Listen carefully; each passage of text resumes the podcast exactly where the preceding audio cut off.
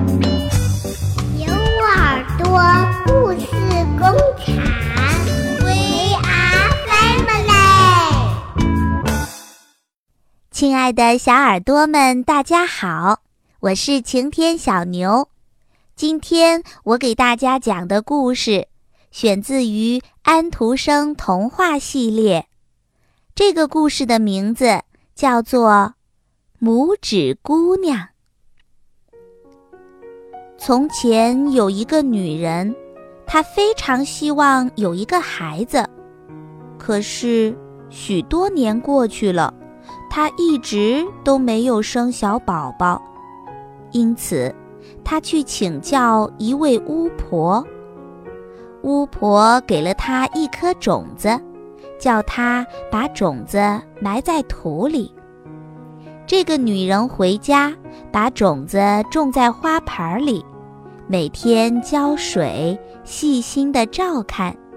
不久，种子发芽了，长大了，并且还结了一个花苞。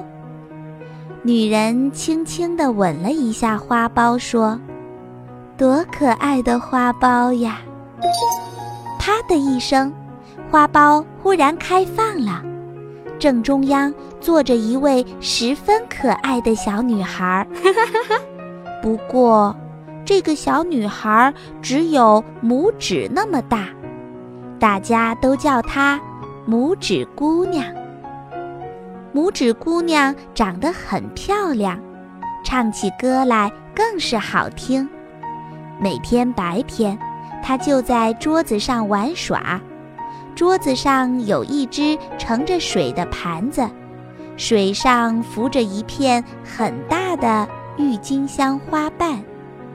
拇指姑娘就坐在花瓣上，一边唱歌，一边从盘子的这一边儿。滑到那一边儿。晚上，他睡在一个精致的核桃壳做的摇篮里，他的被子是玫瑰的花瓣。有一天晚上，拇指姑娘睡着了，一只难看的癞蛤蟆从窗子外面跳进来，把拇指姑娘给抓走了。癞蛤蟆的家。住在河边又低又湿的地方，他怕拇指姑娘逃走，就把它放在河中央像小岛一样的睡莲的叶子上。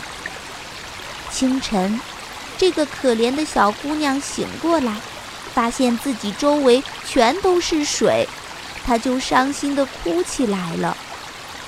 癞蛤蟆游过来，要拇指姑娘嫁给他的丑儿子。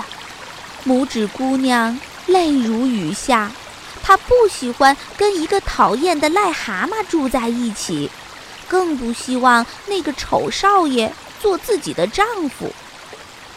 水里的小鱼们听见了拇指姑娘的哭声，很可怜它，就合力咬断了叶柄。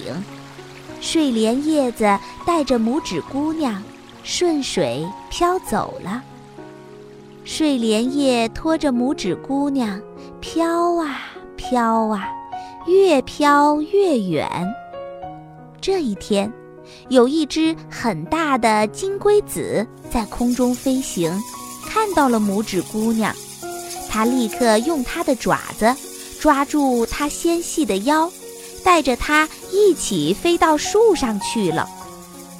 所有的女金龟子都嫌拇指姑娘丑。不愿意收留她，就把它放在了一朵雏菊的上面。整个夏天，可怜的拇指姑娘独自住在茂密的树林里。她用草叶为自己编了一张小床，饿了就吃从花里取出来的蜜，渴了就喝每天早晨凝结在叶子上的露珠。冷了，就用一片叶子把自己裹起来。渐渐的，夏天过去了，秋天也过去了，花儿谢了，枯黄的树叶也落了，鸟儿们也全都飞走了。那么，拇指姑娘呢？她又会遇到怎样的事情呢？